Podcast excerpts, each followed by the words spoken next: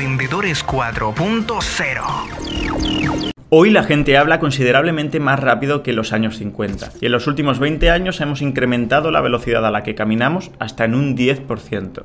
Todo va más rápido y seguimos acelerando. El número de accidentes de tráfico causados por ir distraídos mirando el móvil se ha disparado en los últimos años. Nuestro trabajo, el que sea, se ve interrumpido de media cada tres minutos. Nuestro día a día es una sucesión interminable de distracciones que no nos permite focalizarnos en nada. Pasamos casi cuatro horas al día totalmente absortos en nuestro teléfono móvil, a veces mucho más. Cada día tocamos estos dispositivos una media de 2.617 veces. Es muy frecuente ver grupos de 6 o 7 adolescentes caminando juntos por la calle pero todos mirando su teléfono móvil. En 2013 le prestábamos atención a un trending topic unas 17 horas y media, de media. En 2016 solo 11.9 horas. En la actualidad muchísimo menos. Cada vez poblacionalmente prestamos atención a algo durante menos tiempo. ¿Cuál es la causa de esto? ¿Solo son las redes sociales? ¿Estamos volviéndonos más tontos? ¿Estamos haciendo algo mal? La principal causa es la inundación de información, que sigue creciendo a un ritmo imparable. Tu capacidad atencional, como tu dinero, es limitada. No puedes procesar toda la información que quieras ni prestar atención a todo al mismo tiempo. Por eso, el tiempo que dedicamos a cada pieza de contenido es progresivamente menor. Hay demasiado que ver. ¿Es esto preocupante? Pues sí, lo es y mucho. Estamos perdiendo la capacidad de profundizar, reflexionar y diseccionar un tema concreto, en favor de la exposición superficial a cada vez más contenido amplitud y profundidad, en este caso, compiten entre sí. ¿Cuándo fue la última vez que te adentraste en un tema hasta comprenderlo con profundidad? Lo preocupante es que el solventar problemas complejos, individuales y colectivos, requiere este tipo de reflexión y profundidad. La invención de Internet o la llegada del hombre a la Luna fueron consecuencia de muchas mentes profundizando a la vez en problemas complejos. Por lo tanto, problema número uno, la sobreinformación está deteriorando tu capacidad de atención. Por eso cada vez te cuesta más concentrarte en algo durante más de unos pocos minutos. Pero esto no es lo peor. Pasemos a observar tu comportamiento y el mío. Probablemente te hayas dado cuenta, no puedes dejar de llevarte la mano al bolsillo buscando inconscientemente tu teléfono móvil. Y no porque tengas que mirar algo importante ni urgente, simplemente porque has sido condicionado a mirarlo. Al igual que la paloma de Skinner, el psicólogo conductista que descubrió el condicionamiento operante. ¿Qué descubrió Skinner? Pues básicamente se dio cuenta de que podemos generar una conducta en un ser vivo utilizando inteligentemente un refuerzo positivo. En este caso estás condicionado como lo estoy yo y como lo está la mayoría de la población, a mirar tu teléfono móvil, porque en él se encuentran múltiples refuerzos positivos. Likes, comentarios, entretenimiento y validación social digital. En el caso de creadores digitales, algo más potente aún que todo eso, su sustento diario. Por lo tanto, tu atención se debilita y tu conducta está condicionada a distraerse continuamente en favor de posibles refuerzos digitales. ¿Qué está pasando aquí? ¿Es todo esto normal? ¿No debemos cuestionarlo? ¿Debemos seguir haciendo como si no estuviese pasando nada? ¿Está bien que nos interese más mirar el móvil que mirar a nuestros hijos o a nuestros amigos? Que cada vez tengas menor capacidad para prestar atención a algo no es casualidad. Que no puedas terminar un libro de 200 páginas cuando antes los devorabas no es casualidad. Que te cueste mantener la escucha activa en una conversación con alguien que a priori te importa, no es casualidad. Que te interesen cada vez menos las materias que antes lo hacían no es casualidad. No es casualidad que veas un concierto en primera fila para el que has pagado un dineral a través de tu aplicación de grabar del teléfono móvil. Y no es casualidad que nuestros niveles de ansiedad y sentimiento de vacío crezcan y crezcan sin razón aparente. Estamos tirando la vida a la basura, pero no somos los únicos culpables de ello. El vídeo de hoy es uno de los más importantes de los más de 1500 que hemos grabado hasta la fecha. Está basado en el trabajo de Johan Hari, autor del libro Stolen Focus, Why You Can't Pay Attention, o El valor de la atención en español. Como dice el título, en la obra se explican las causas de que no puedas concentrarte.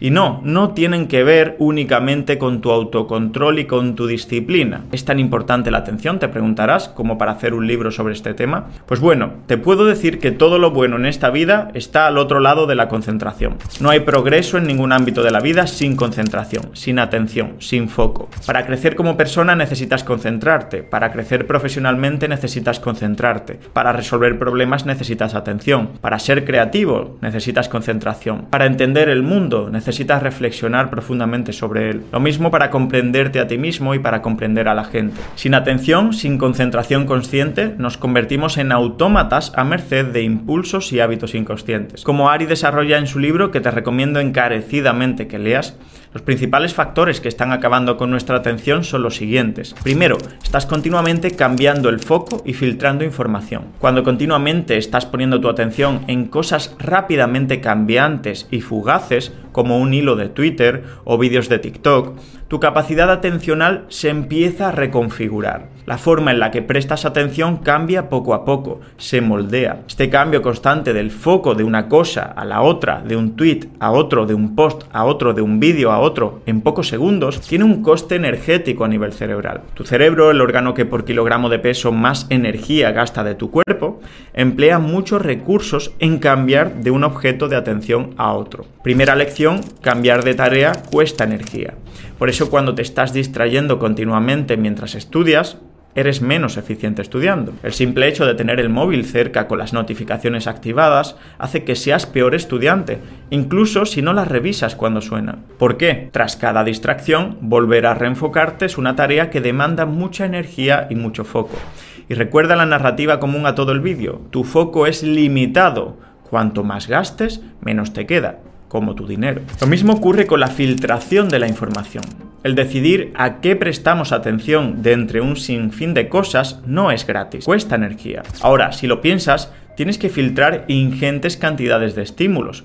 Cada vez que pasas un rato en Facebook, en YouTube o en Twitter, estás realizando un esfuerzo inconsciente de filtro, seleccionando aquello que quieres ver y omitiendo lo que no. Hace 15.000 años, pues tenías que filtrar unos cuantos estímulos para concentrarte, por ejemplo, en una presa. Hoy en día tienes que filtrar decenas de miles de inputs continuamente, publicidad, spam, contenido que no te interesa, emails, etc. Piensa en cómo funcionas en tu día a día.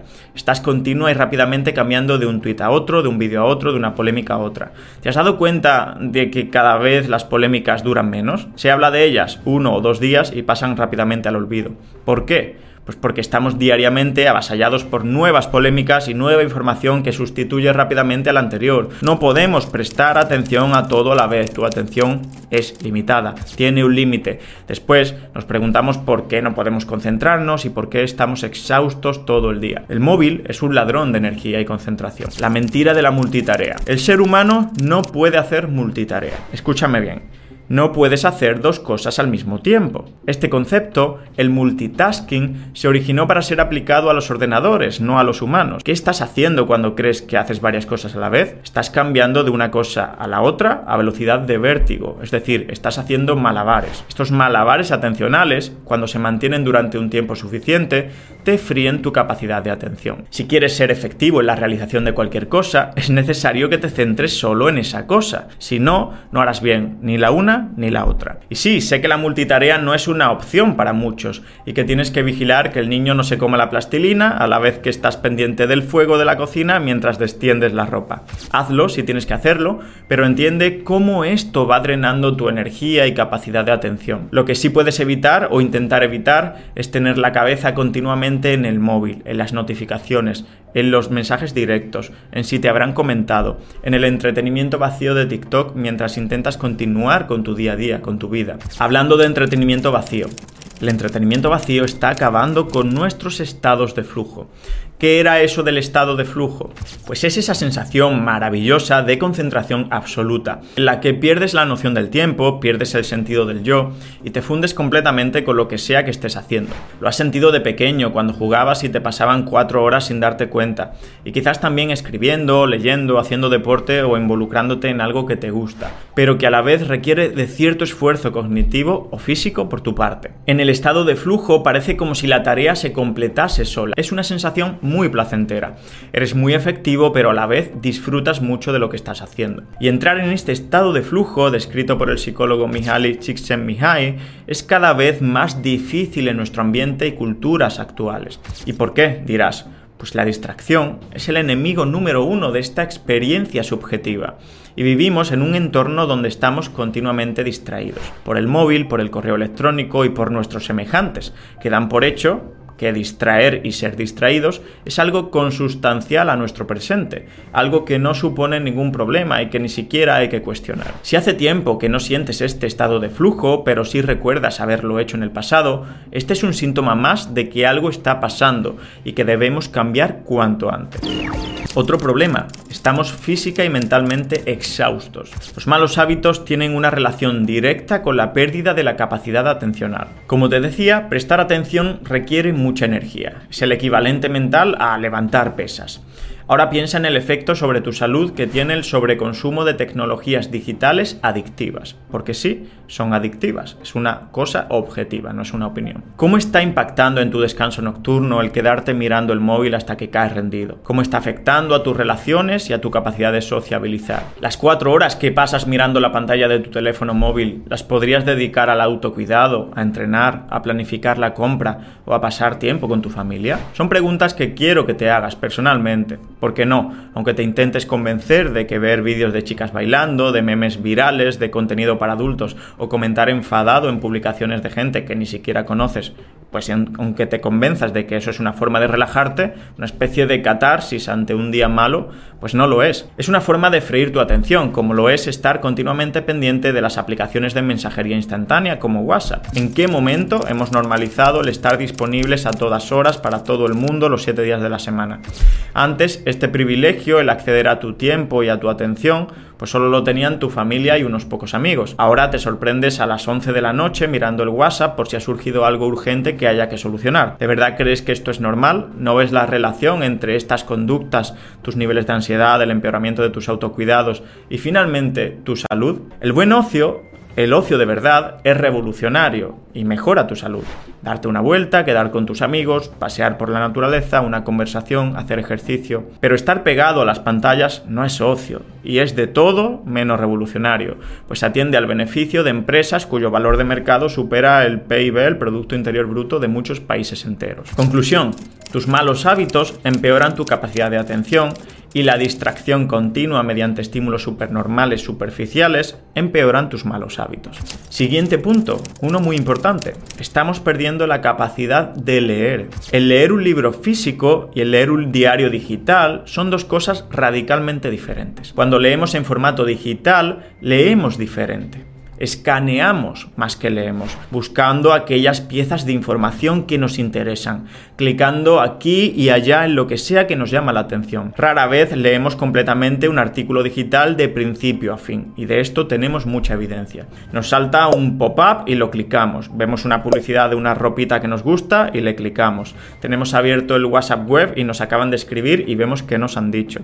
Te acaban de enviar un mail, lo revisas. No hay concentración en la lectura digital. Leer un libro, sin embargo, te fuerza a una lectura más lineal, es un proceso más lineal, una frase después de otra, un párrafo detrás de otro, y no te invita a ir saltando de capítulo en capítulo, sino a hacer una sola cosa, leer el maldito libro. ¿Te has dado cuenta de que cada vez te cuesta más leer? ¿Te ocurre que tus ojos tienen dificultad para fijar la vista en las palabras durante el tiempo suficiente? ¿O que no comprendes lo que lees porque quieres leer a mayor velocidad de la que te permite comprender el contenido? Pues no estás solo, no es solo culpa tuya y mucha gente se siente así. Nos hemos habituado a una lectura superficial, brevísima y trivial. Hemos incluso mal acostumbrado el movimiento de los ojos a un entorno digital. No nos atrae ahora una obra clásica o un libro de 300 páginas que tardarás en leerte semanas. Trae un hilo de Twitter sobre la última polémica o ver 100 TikToks de una sentada. Esto es un síntoma más de la pérdida atencional que sufrimos y una forma de combatirlo es volver a la lectura analógica, leer libros cuyas páginas puedes tocar y hacerlo sin distracciones, en intervalos de al menos 20 o 30 minutos de concentración sostenida. Seguimos, siguiente punto. Los algoritmos crean el hábito de odiar a tus semejantes y mantenerte hiperalerta. Cuando entiendes cómo funcionan las redes sociales, entiendes también que no te hacen precisamente mejor persona, salvo que seas más listo que ellas. El objetivo de las grandes tecnológicas es solo uno, que pases el mayor tiempo posible mirando la pantalla. Cuanto más tiempo de pantalla, screen time, más ingresos para ellas. Es así de simple y a la vez así de perverso. Por supuesto, los ingenieros que diseñan estas tecnologías que usamos a diario conocen a la perfección pues ciertas vulnerabilidades en la psique humana. Una de esas vulnerabilidades es que, por ejemplo, tenemos un sesgo de negatividad. ¿Qué significa esto? Pues que los contenidos con una carga emocional negativa se ven durante más tiempo y se comparten mucho más. Lo habrás visto en ti mismo cuando hay un accidente de tráfico en la carretera, prefieres mirar el accidente por el morbo que mirar a la bonita puesta de sol que está ocurriendo en el mismo momento. Esto no te hace mala persona, es naturaleza humana y nos pasa a todos. Otra vulnerabilidad muy bien aprovechada es que somos cotillas por naturaleza. Nos encanta saber qué problemas y qué enfrentamientos tiene la gente. Por eso los vídeos de polémica... ¿Nos das alguna solución? Sí, una dieta estricta y De beef, de enfrentamientos personales. Quería pedir perdón, me siento mal, me siento triste, me siento vacío. A veces ridículos se viralizan con tanta facilidad. También algo que genera mucho tiempo de pantalla es el discurso de odio, el nosotros contra ellos, algo consustancial a la política pero que se expande a muchas otras áreas, incluso a la nutrición. El resultado de todo esto, pues que como son los contenidos más virales y más compartidos, además de explotar tus vulnerabilidades psicológicas, acabarás consumiendo gran cantidad de contenido basado en peleas sin sentido entre dos personas que no discurso de odio contra adversarios políticos o ideológicos, mensajes tremendistas y alarmistas en el ámbito de la nutrición, del estilo de vida, de la contaminación o el que sea. Y esto crea el hábito primero de odiar y polariza enormemente a la población crea el hábito de estar alerta continuamente, de pensar que el mundo es un lugar hostil y peligroso, lleno de personas malas que buscan enfrentamiento. Se sobredimensiona lo malo en las redes sociales y nos ponemos en modo lucha o huida. Solo prestamos atención a los problemas sociales, pero no a las soluciones. Poco a poco vamos adoptando un papel de víctima y cada vez encontramos más motivos para odiar al otro. No se trata de vivir ajeno a los problemas sociales o a los peligros reales que existen, obviamente, pero las redes sociales son un amplificador del miedo, del peligro, del odio. Quien quiera entender, que entienda. Pasamos al último punto. La tecnología que usas te controla a ti, no al revés. Mira, te voy a decir una verdad. Nuestra capacidad de concentración es inversamente proporcional a nuestro tiempo de pantalla, que era la métrica más importante para cualquier aplicación social.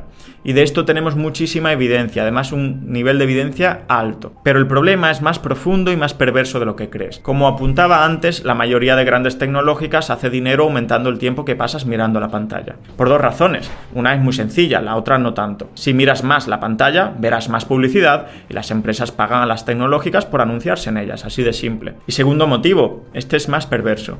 Cuanto más miras y más interactúas con el interfaz de las redes sociales, más capacidad tienen estas para crear un perfil individual de tus gustos, tus preferencias, tus tendencias políticas, tus hábitos de compra, tus necesidades básicas, tus miedos o tus inseguridades. Estas compañías saben más de ti que tú mismo, lo que se manifiesta periódicamente cuando te sorprendes porque ayer hablabas con un amigo de que necesitabas comprar una freidora y hoy mismo te la muestran en publicidad. Es el negocio de los datos, un negocio increíblemente lucrativo. El perfil individual generado por Meta, por cualquier empresa de las que comento, por ejemplo, es tan preciso que puede predecir qué vas a querer comprar. ¿Te has planteado alguna vez por qué Google Maps es gratis? Una aplicación tan potente, tan útil, que funciona tan bien. ¿Por qué Alexa cuesta tan barato? ¿O por qué puedes traducir gratis con el Translator? ¿O por qué tienes disponible el Google Lens, una herramienta tan potente sin pagar un duro? Pues porque el negocio no está en que pagues por usar esas aplicaciones. Está en la información que genera sobre ti con el uso diario de estas aplicaciones gratuitas. El negocio está en saber más sobre ti realmente. Y el gancho está en que son gratis. Y si son gratis, las vas a utilizar, claro que sí. Si las utilizas, pues sabrán más sobre ti. Piénsalo de otro modo. ¿Pagarías un euro al mes por usar Google Maps? Yo sí, y seguramente tú también, porque es una aplicación muy útil. Imagina la de millones en facturación que generaría eso para Google. Pues ahora piénsalo de otra forma. Si es gratis es porque genera mucho más beneficio utilizando la información que se obtiene de su uso masivo tu información. Y dirás, pero Borja, entonces hay que irse a la montaña y no utilizar ningún dispositivo ni red social. Pues no pero hay que ser consciente de esto para hacer un uso más responsable de las tecnologías que son ya inseparables de nuestra especie. No van a desaparecer, de hecho van a ir a más, a más, a más, cada vez a más, y tenemos que saber pues sus peligros y saber utilizarlas de la mejor forma posible, o al menos de la forma que menos impacta nuestra salud. Bien, este es el problema, que lo conozcas ya es un primer paso para cambiarlo, pero te seré honesto, cambiar esto no solo depende de ti, de la misma forma que optimizar tu salud no solo depende de ti. Los orígenes de la enfermedad muchas veces son ambientales y sociales.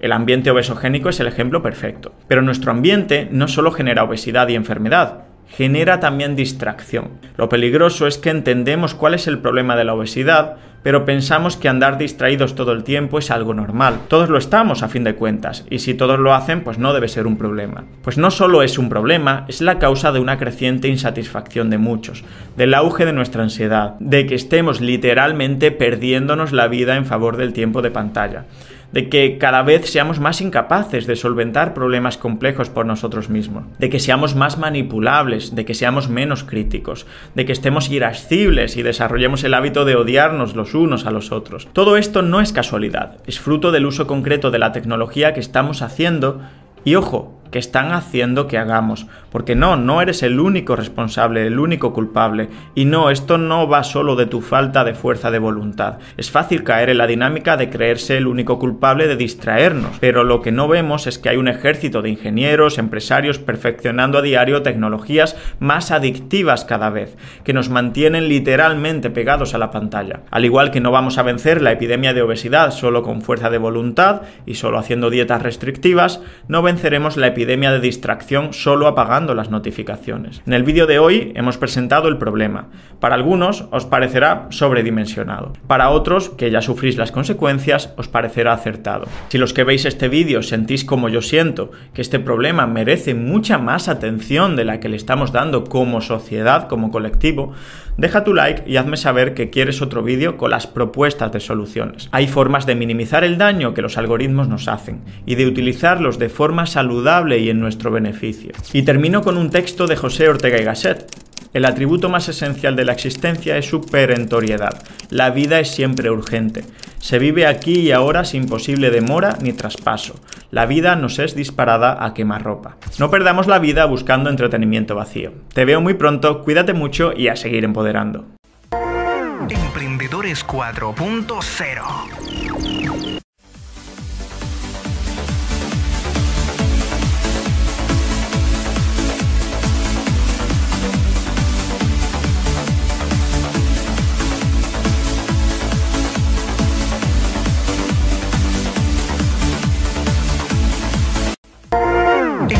Emprendedores 4.0. La evolución del emprendimiento a la transformación digital.